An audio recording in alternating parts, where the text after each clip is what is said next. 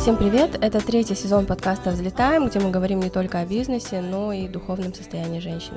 В третьем сезоне каждый второй эпизод посвящен изучению модных практик. Мы говорили уже про тета-хиллинг, access bars, астрологию, нумерологию, и сегодня а, мы поговорим о таком новом направлении, как айаваску, ну и не только, да, потому что в студии у нас Лили Суртаева, она прошла очень много трансформационных практик а, за последние несколько лет, знает, а, чему стоит доверять доверять и чему нет. Обязательно оставляйте свои звездочки и комментарии, а также теперь у нас есть телеграм-канал. Заходите, контакты указаны в описании нашего эпизода. Привет, Элили. Всем привет, очень рада быть здесь. Да, на самом деле есть что рассказать.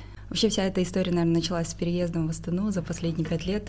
А, много всего было в моей жизни. Я попробовала, по-моему, все направления, начиная классически с астрологии, как все девочки в то время начинали. Ну и нумерология, и, в общем, все-все-все логии, которые можно было попробовать, я попробовала. В том числе я посещала психологов, а, была на терапии.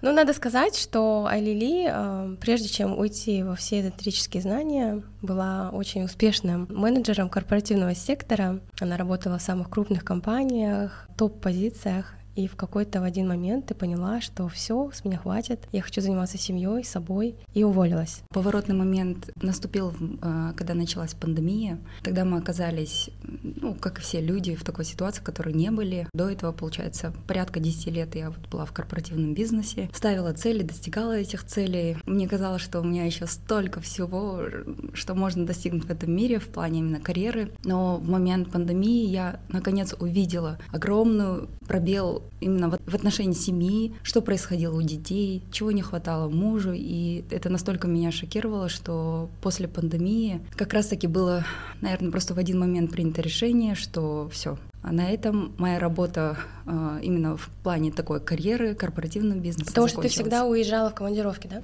Да, я очень часто уезжала в командировки. Я на самом деле исполнила свою мечту детства — я прям помню, в детстве я мечтала о том, что я буду ездить в командировки, у меня будет такая-то позиция, я посмотрю вот такие-то страны. Все, что было запланировано в детстве, я все это исполнила. Но оно не дало того счастья, которое я хотела именно в семейной жизни. Поэтому, в принципе, выбор был очевиден. Я выбрала семью и решила, что теперь моя работа в моей семье. И ты пошла к астрологу и сделала натальную карту, так, да? Я прошла одну сессию у Александра Поленко. Он тоже дал такой хороший пинок, э, как раз-таки на тему того, что э, если ты хочешь счастья, то надо поработать, в первую очередь над собой. Я, в принципе, в один день ушла с работы, все, конечно, были в шоке, и у меня начался такой путь, когда я уже полностью всецело была с детьми, э, занималась их здоровьем, была с мужем. Ну, и тогда, уже оставаясь наедине с ними, я начала видеть эти проблемы. И у меня начали всплывать вопросы, а как, как решить эти проблемы. Тогда и начался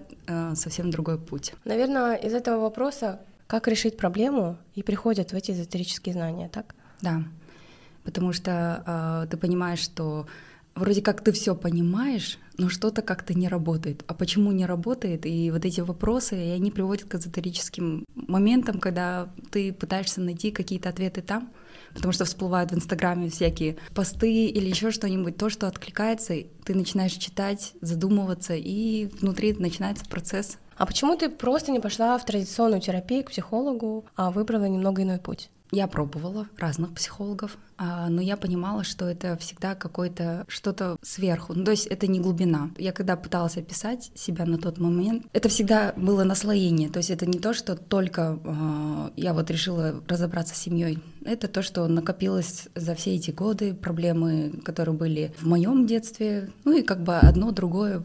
Э, разговаривая с психологом, я понимала, что да, это вот так, это вот так, но не уходила в глубину. И я понимала, что я всегда какой-то верхний слой убираю, там, допустим, до момента мега тревожности. Оно отходит, какое-то время я хожу нормально, оно опять сверху наслаивается. Меня это, короче, не устраивало. Это было не то, что я ищу. Я сейчас скажу такой спойлер, а Лили вообще против копания в эзотерические знания настолько глубоко, потому что она изучила это все на собственном опыте. Прежде всего, ты начала не только сама проходить эти практики, но ты стала обучаться, правильно? На да, мастера. Да. А, сначала я получается, прошла еще одну сессию у атмолога, а, не буду называть ее фамилии, потому что, как бы, да, сейчас в свете всех этих событий в мире, после чего я была вот в таком шоке, что я видела, как пошли изменения у меня в жизни, и я решила, что раз это работает, я должна понять, как это работает, и я буду до конца сама доводить все до ума.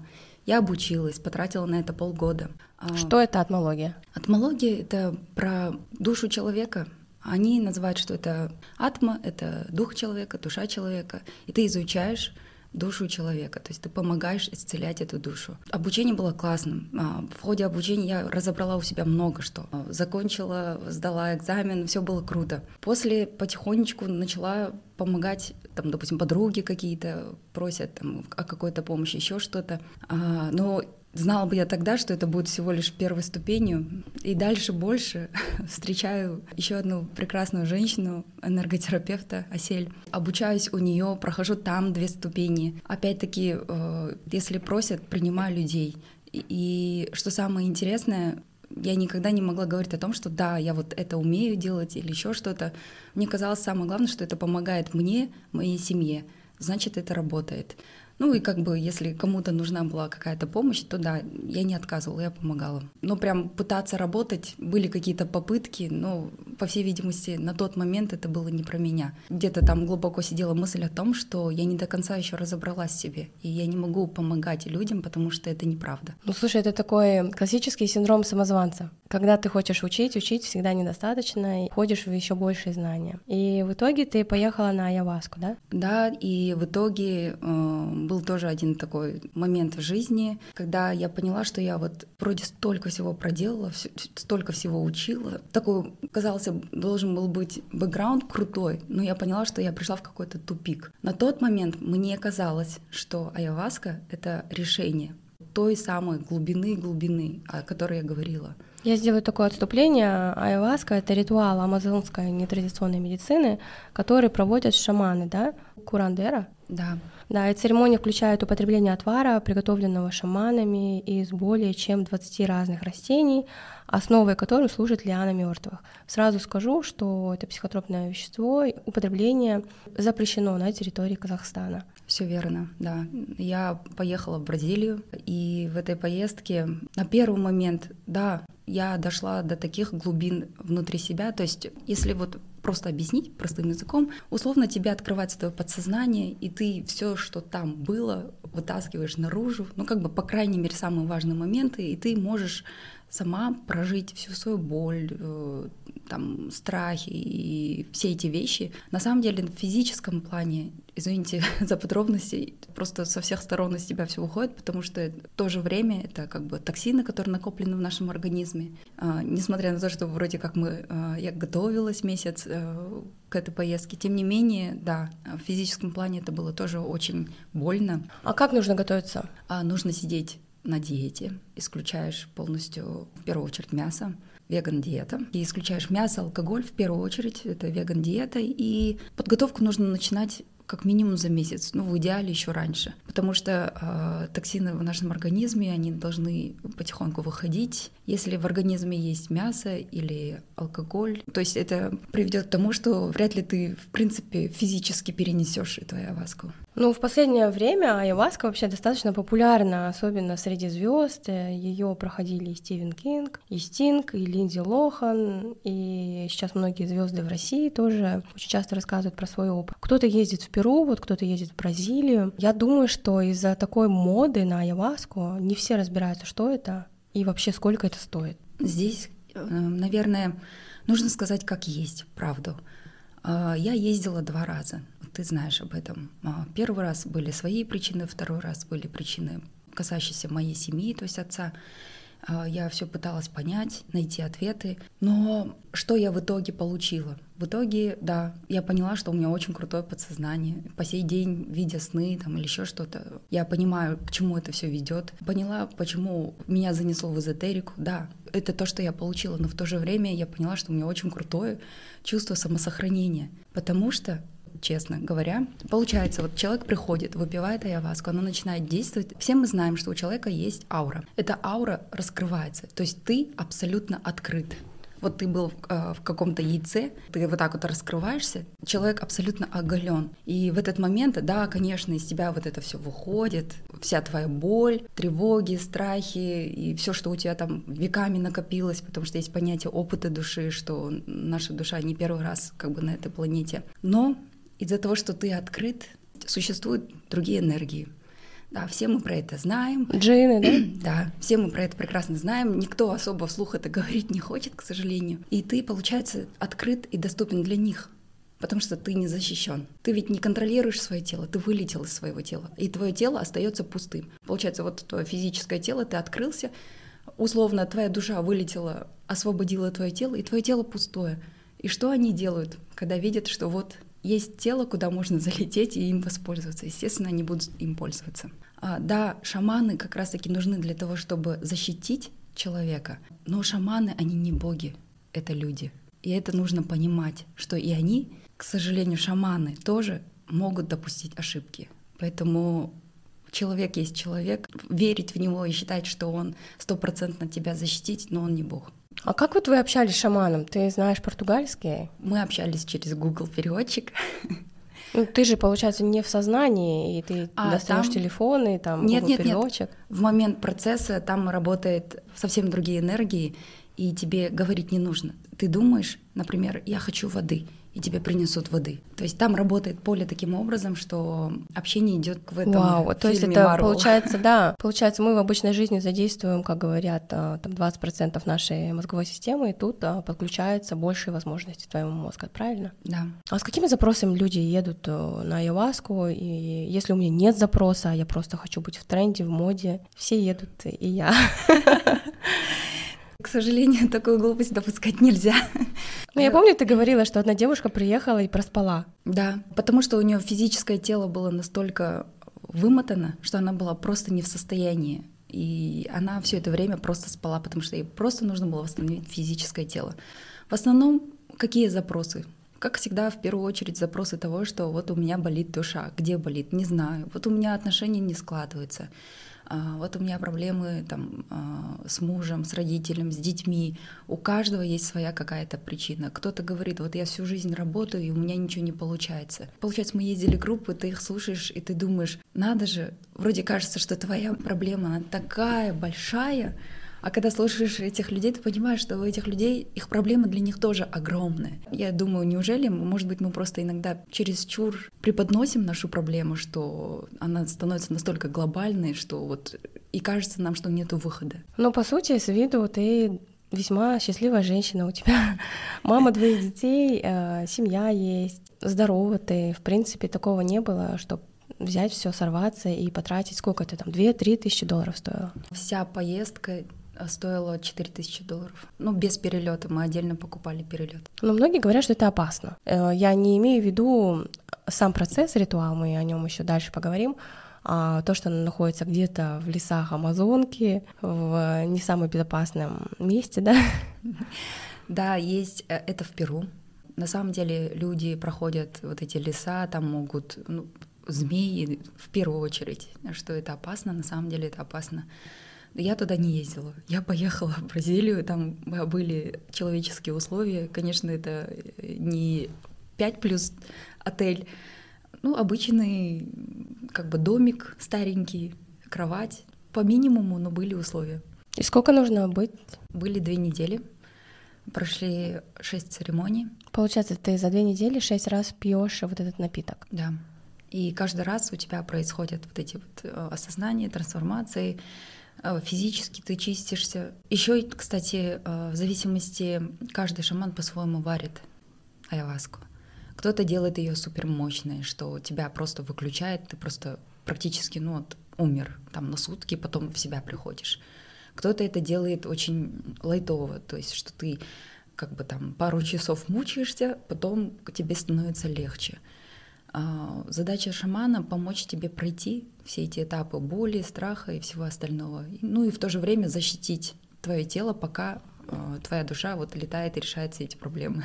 Можно ли сказать, что вот этот ритуал Аяваско, он равняется там году терапии или там нескольким годам терапии с психологом? Моя близкая подруга. А, у нее 14 лет. Я ее вот встретила, то есть мы стали ближе после второй моей поездки. Она мне помогала восстанавливаться. Ну, то есть она практикующий психолог. Вообще жила, училась в Москве в институте психоанализа, работала в психиатрии. Ну, то есть вот прям прошла все-все этапы. И она тоже сказала, говорит, я понимаю, почему ты туда поехала, потому что, к сожалению, психология это как бы, это опять-таки вот поверхностный слой. Но чтобы дойти глубже, нужно иметь определенные какие-то способности. Ну вот, если там, допустим, ты психолог, ты пришел к психологу, если у него есть помимо этих знаний еще глубже какая-то, ну, условно, энергия, которая может излечить, тогда да, тогда терапия работает. А если ты просто ля-ля, поговорил, поговорил, поговорил, чуть-чуть поплакал, это опять-таки что-то там для мозга, но душа не излечивается. Поэтому, а, ну, она, кстати, да, помимо того, что она крутой психолог, у нее еще крутые способности. Ну, ты приехала в первый раз и поменяла свое имя. Да. Там на первой же церемонии мне пришло имя Айлили. Скажу честно, Последующие пять церемоний я шла на церемонию и говорила, пожалуйста, можно я оставлю свое имя? Ну, вот Алиле, может быть, назову магазин, там, не знаю, центр, ну, что-нибудь открою и там, может, дочку назову, еще что-то. И мне было плохо. Физически из меня все выходило и меня мучило ровно до того момента, пока я не говорила, да, меня зовут Элили. И тут у меня открывается, это называется трип, полет, когда ты начинаешь видеть... Слушай, ну трип — это такие термины из наркомании, нет?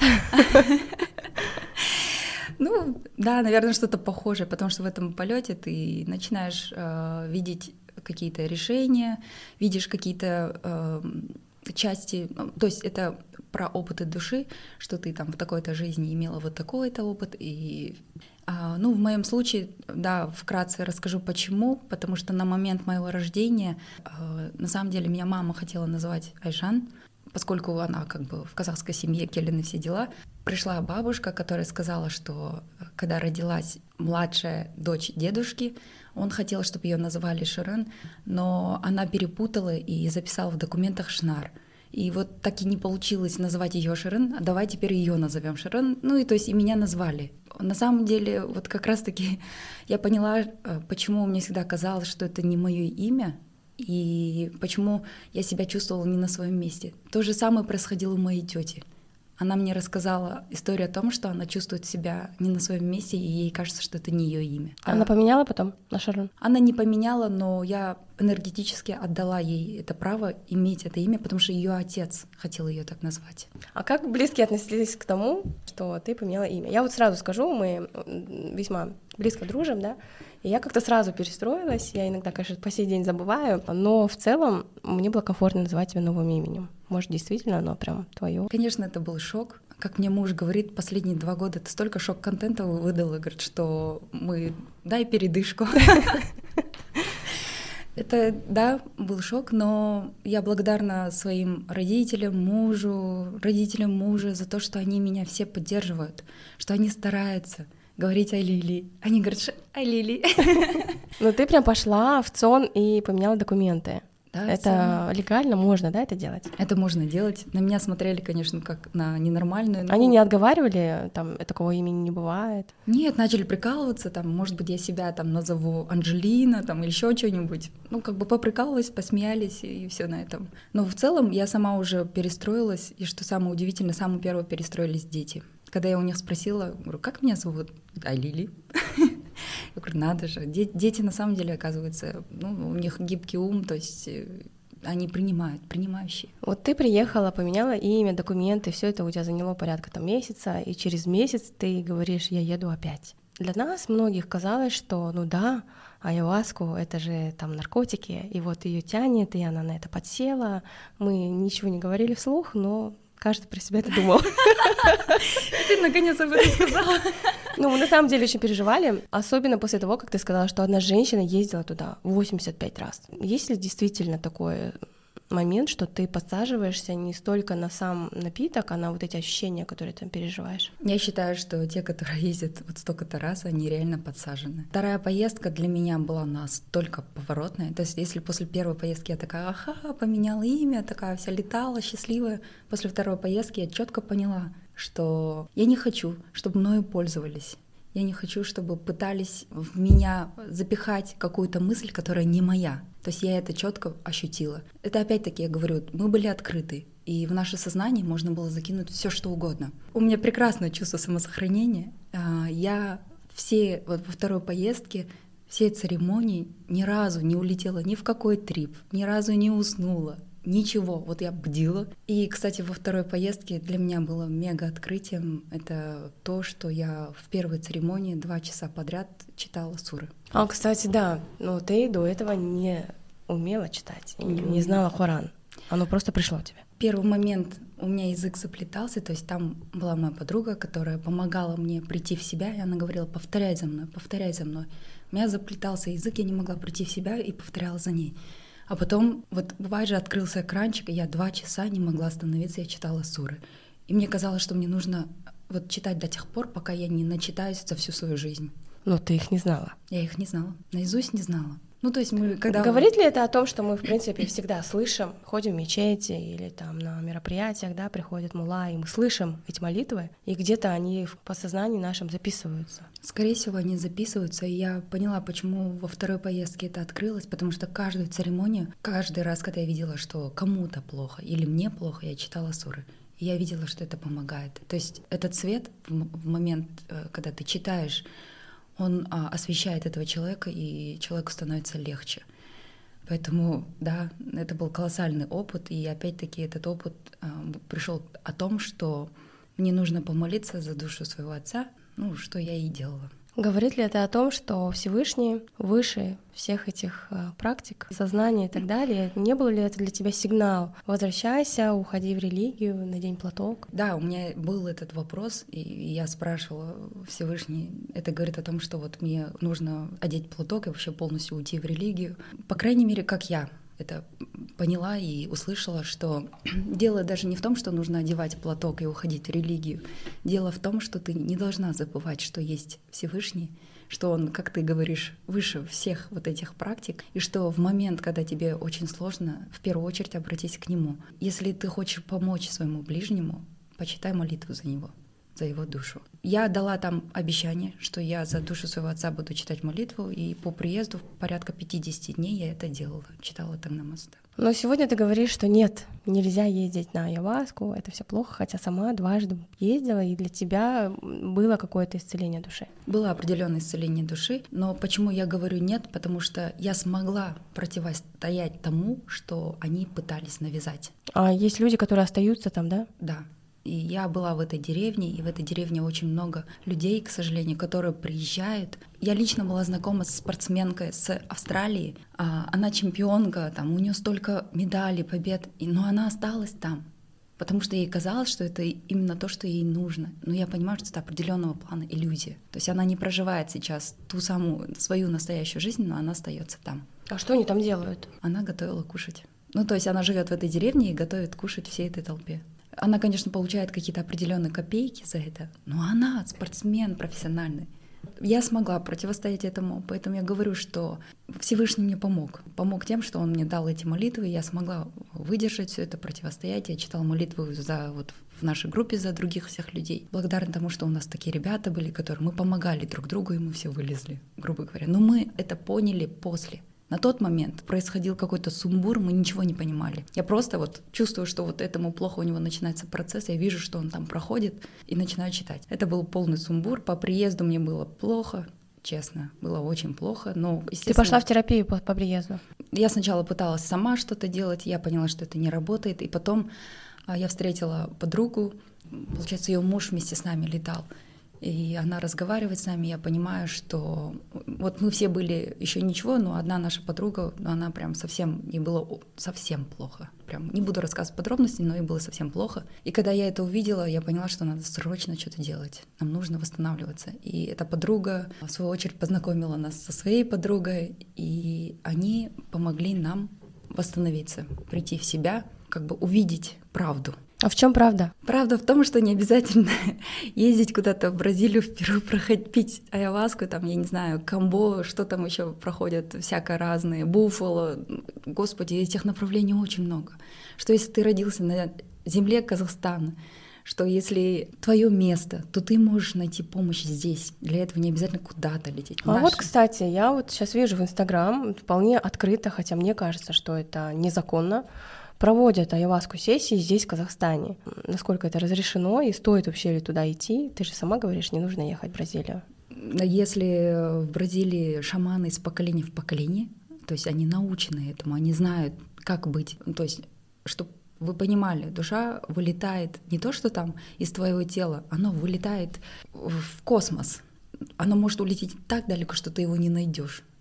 И физическое тело просто выключится, и ничего с ним не будет. Ну, единственный вариант, что туда засунут условно другую душу, и оно будет ходить, но это будет не тот человек. Этому шаманы учатся неважно из какого пространства, они возвращают и возвращают тебя назад. Кто в Казахстане этому учился из поколения в поколение? Я не знаю. У нас есть крутые наши э, бабушки, дедушки, которые тоже... Емши? Их называют емши, бахсы, да, они есть. Среди них опять-таки есть те, которые врут, которые шарлатаны, но есть на самом деле очень сильные, очень классные. Я очень рада, что наконец-таки я их увидела. И получается, в Казахстане точно нельзя никуда ходить. Если э, ты хочешь распрощаться с, с собой, со своей душой, туда можешь идти. Или если ты хочешь жить в каком-то мире иллюзий, да, можешь идти. Но просто ради интереса стоит ли оно того? Настолько ли ты себя ценишь, свою жизнь, что ты готов ради интереса променять это все? То есть, по сути, это происходит а, отравление, токсичное отравление этим напитком. Ну, они называют исцеление, конечно, все это. Как оно происходит? Да, оно получается, попадая в желудок, попадает в нашу кровь. Я смотрела один документальный фильм, чтобы понять, как это происходит. Там показывают, что вот эти рецепторы мозга начинают шевелиться, они становятся яркими. То есть все вот эти рецепторы настолько становятся яркими, что ты не, ну, это невозможно не прожить и не увидеть. То есть вот открывается подсознание. Все то, что там веками хранилось, начиная с момента нашего рождения, даже зачатия, оно вылазит. Дорогие слушатели, я очень рада, что Лили донесла до нас такую мысль, что сейчас, несмотря на всю моду, доступность всех разных модных практик, всегда лучше смотреть внутрь себя и, да? Да. Ну что говорит э, твоя семья сейчас? Ты сейчас э, в какой практике или вообще где ты? Я, кстати, вот как и говорила изначально, что пока я не пойму, что я полностью э, навела порядок у себя внутри в отношениях с мужем, с детьми, с родителями, я не буду работать с другими людьми. Да, у меня есть определенные способности, ты это сама чувствовала на себе один раз. Да, это точно. Вот у меня когда болит голова, ты как-то умеешь это посмотреть, и все, все проходит. Вот. Ну, я стеснялась этого. Мне казалось, что это неправда, и вообще я математика, и какая-то ерунда вообще. Вот, кстати, да, а Лили закончила физмат-школу, выигрывала различные олимпиады, и как коррелирует математика, логика с тем, что ты сейчас нам говоришь? Ой, это абсолютно в двух крайностях, когда одна пытается сказать, ну что ты делаешь, другая говорит, ну слушай, вот это же вот так вот сделать и работает. Сейчас они подружились между собой. У меня мозг устроен таким образом, что я э, вижу процессами. То есть у меня функции в голове, да, нет, алгоритм. И когда э, сейчас мы помогаем людям, пытаемся их как-то там исцелить, я вижу, э, каким образом это происходит. То есть работа, спасибо математике, все это работает. Сейчас, получается, ну, буквально, наверное, недавно я пришла к пониманию, но опять-таки через детей, к сожалению. Когда болеют дети, у меня включаются все мои и подсознание, и все рецепторы, и я начинаю все делать, вылечивать их, приводить чувства. И тогда последний раз у меня очень сильно болел младший сын. Такая неприятная история была с его зубами, но в конце концов, когда а, в, ну, в пик моего отчаяния я опять обратилась к Богу, разговаривала, говорю, ну что такое? Я же вроде, вроде все делала, вот это сделала, то сделала, ну как бы что еще? И тут до меня доходит, я говорю, а, я поняла, пришло время помогать другим людям. Хорошо, я буду помогать. Я даю честное слово, что если ко мне обратятся и попросят помощи, я это буду делать. Тут сразу у ребенка падает тут же температура, ему становится хорошо, и он идет на поправку. Контакты Лили указаны в описании данного подкаста. Я должна была сказать. Сейчас все говорят, что дети находятся в поле энергетическом матери, особенно там до 7-10 лет, да. Э, есть ли какой-то лайфхак для каждой мамы, как она может исцелить своего ребенка, особенно для тех мам, у кого не настроен прямой зум-контакт со Всевышним, как у тебя? Я считаю, что у всех он настроен. Это просто наше ограничение, опять-таки, думать, что он не настроен. Самый лучший лайфхак — это я обращаюсь к своему сердцу, набираю тепло там, и от своего сердца к сердцу ребенка направляю это тепло. И точно так же от своего пупка, то есть мы же были привязаны пупками в момент рождения, направляю в пупок ребенка связь, что я вот даю тебе любовь, тепло, заботу, все необходимо для того, чтобы тебе стало легче. Таким образом, я соединяю нас мысленно, то есть ты можешь, либо ты можешь проговорить, если мысленно как бы не работает, у каждого свой канал работы, а, можно проговорить о том, что вот я к тебе присоединилась, я даю тебе вот это все, у тебя все начнет исцеляться. По крайней мере, это успокоит ребенка, потому что когда у ребенка температура или он себя плохо чувствует, у него тоже поднимается паника и страх. Я должна была это услышать, потому что именно сейчас Ализа, температуре. Да, и надо всегда помнить, что мы со своими детьми, как ты говоришь, до 12 лет мы а, в одном поле, потому что мы привязаны условно. Хотя этот пупок был отрезан, но энергетически мы привязаны. И полностью, на самом деле, мы отвяжемся в 21. То есть 12 — это первый этап, и дальше, дальше, А дальше. говорят же, что после 12 он привязывается к папе. Нет? Он также находится в поле пап. После пяти лет он, получается, как бы делит, ну не то, что делит, и папа тоже то есть папа тоже может э, дать вот эту связь, э, конечно, исцеление? Конечно. Были моменты, когда я себя чувствовала очень плохо. Я обращалась к мужу и говорила, пожалуйста, я сейчас не в ресурсе помочь детям, помоги ты. Дети восстанавливались буквально там, я не знаю, еще быстрее. Я говорю, да что ты, я тут распыляюсь, почему ты сразу не работаешь? Поэтому папы, да, потому что ну, мужчины, у них сила помощнее будет. То есть они тоже должны, потому что у нас среди слушателей есть также и мужчины. Мужчина тоже э, может э, вот так про себя сказать, да, что я отдаю тебе свою силу. Не отдаю. Ты наполняешь ребенка. То есть ты не можешь. Это не так, что ты от себя, от себя отодрал и отдал. Угу. Ты просто из себя наполняешь. Это как бы разное понимание. Когда отдаешь это, ты из себя вырвал. Ты не вырываешь из себя. Оно в тебе есть, оно в тебе не заканчивается, и ты этим а, наполняешь ребенка. Я думаю, что классный комментарий. Давайте будем пробовать. Ничего это не стоит, никаких денег. Да. Мы, мне кажется, в тот же момент, когда мы вот обнимаем ребенка, а дети это чувствуют, поглаживание, все дети очень такие тактильные, они любят, когда их гладят. И когда ты гладишь, безусловно, рукой, ты тоже исцеляешь. А есть ли какие-то национальные особенности? Вот, ты уже говорила про бахса, казахские национальные осо- особенности шаманизма, потому что все таки казахи — это кочевой народ, угу. тенгрианство, и я думаю, что мы тоже близки к этому. У нас, а, конечно, есть свои особенности. Кстати, вот на территории Бразилии и Перу они говорят о том, что наш шаманизм, он очень похож на их. Да, соглашусь, есть очень много сходств, но есть в то же время отличие, что у нас есть своя история казахов. И эта история, ну, как бы она только наша, и эту боль поймем только мы. Поэтому, а, когда мы обращаемся к своим, она точно может быть, там, я не знаю, не в седьмом колене, но в каком-то колене мы где-то явно там пересекались. А, поэтому... А, все казахи родственники? Да, все казахи родственники. Поэтому уж точно как бы кровь не водичка, мы поможем друг другу. Я думаю, что сегодня каждый нашел для себя какой-то инсайт, такой момент, потому что все мы бежим за модой, особенно когда мы видим, что голливудские звезды все повально увлекаются айваску, и потом даже вот аватара, говорят, сняли, да, по результату айваски. Все хотят великих достижений, уезжают, и многие остаются. Поэтому спасибо, что ты предостерегла людей не совершать такие ошибки. У каждого человека есть свой выбор, безусловно.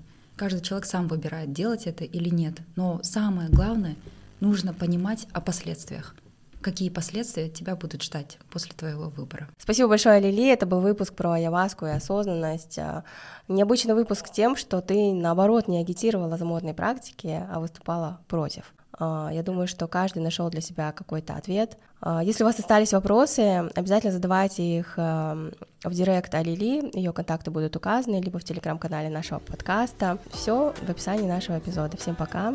Спасибо большое за это приглашение и за то, что в этом поле можно рассказать всю правду. Да, и не забывайте ставить звездочки, потому что Лили действительно пошла против системы сегодня. Спасибо. Спасибо.